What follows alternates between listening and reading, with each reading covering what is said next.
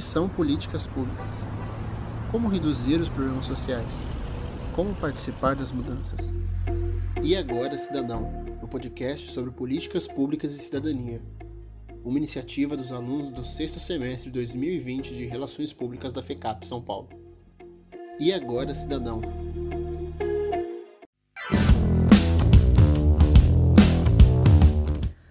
Olá, pessoal! Eu sou a Bruna Guiar e esse é mais um episódio da série E Agora, Cidadão?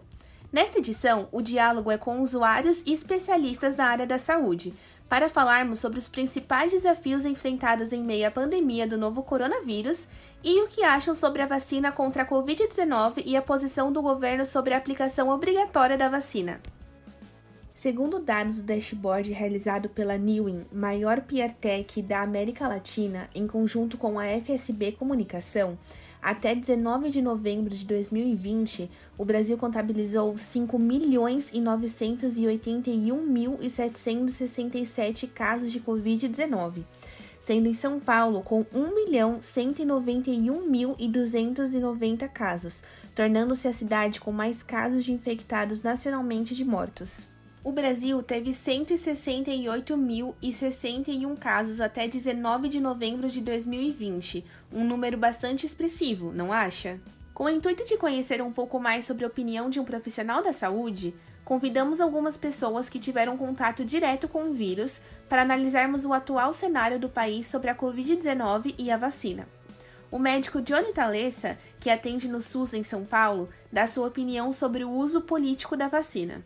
Bom, o governo teve uma posição acertada é, por não ter aceito a vacina, o vínculo, né, a parceria da empresa chinesa com o Butantan, visto que é, os estudos é, foram ineficientes, não, os estudos não foram comprobatórios, digamos assim, e não foram realizados testes é, suficientes na, no país de origem, né, na, na, na China, e seriam realizados aqui no Brasil sem nenhum tipo de comprovação. Após o relato do médico do SUS, Jonathan Lessa, vimos como está sendo os passos durante este processo tão complicado que é a pandemia.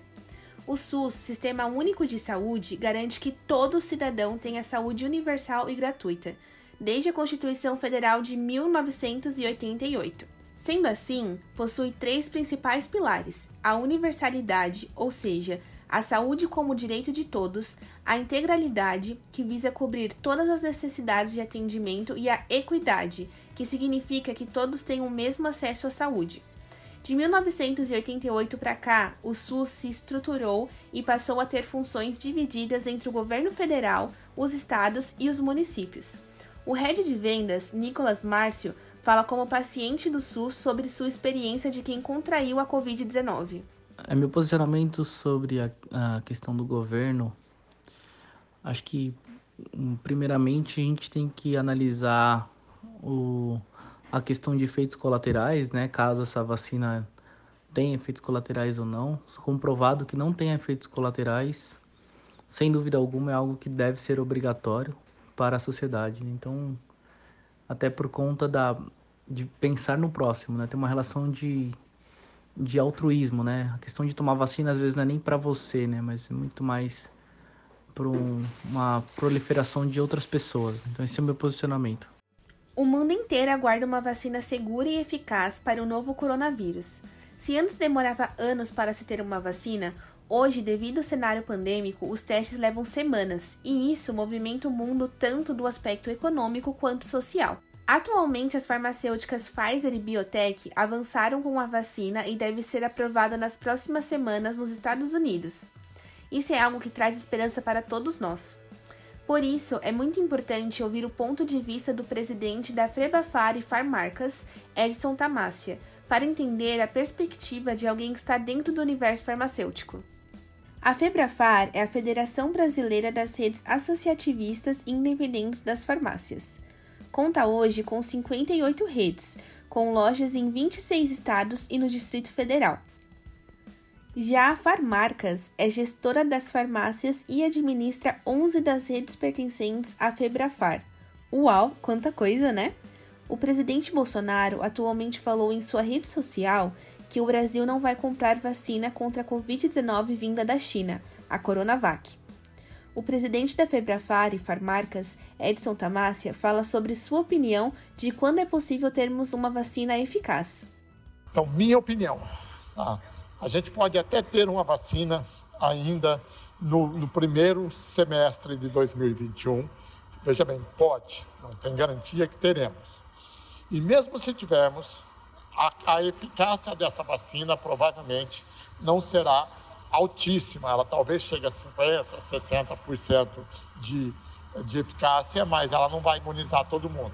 Então, ponto número um, não vai ter, não vai ter provavelmente esse ano, talvez tenhamos no primeiro semestre, mas no nível de eficácia menor. E mais do que isso, tá? Nós não teremos em quantidade suficiente para imunizar toda a população. A gente vai ter em quantidade insuficiente para isso.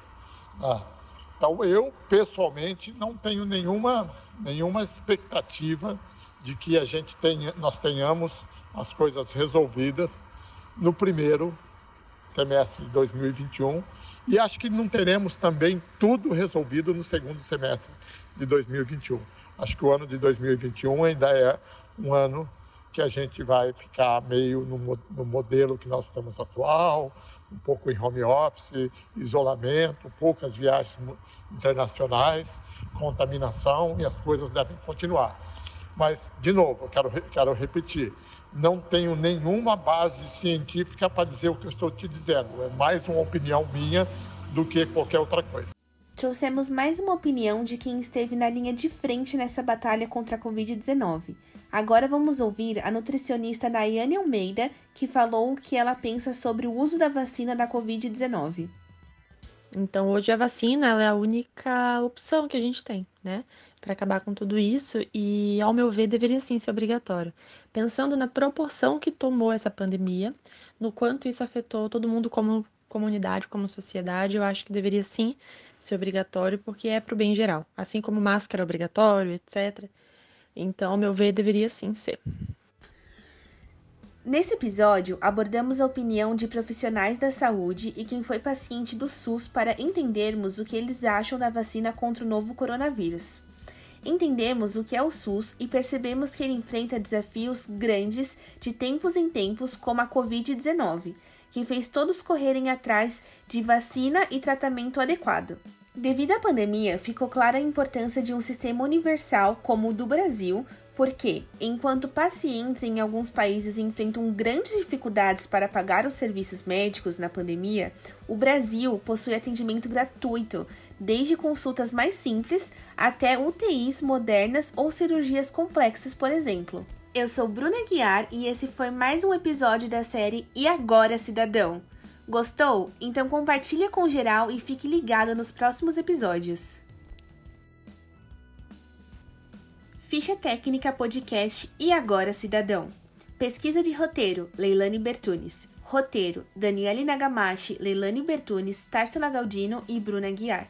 Apresentação, Bruna Guiar. Edição, João Holanda. Trabalhos técnicos, Tarsila Galdino e João Holanda. Supervisão, professora Júlia Lúcia de Oliveira e Marcos Vinícius Bonfim.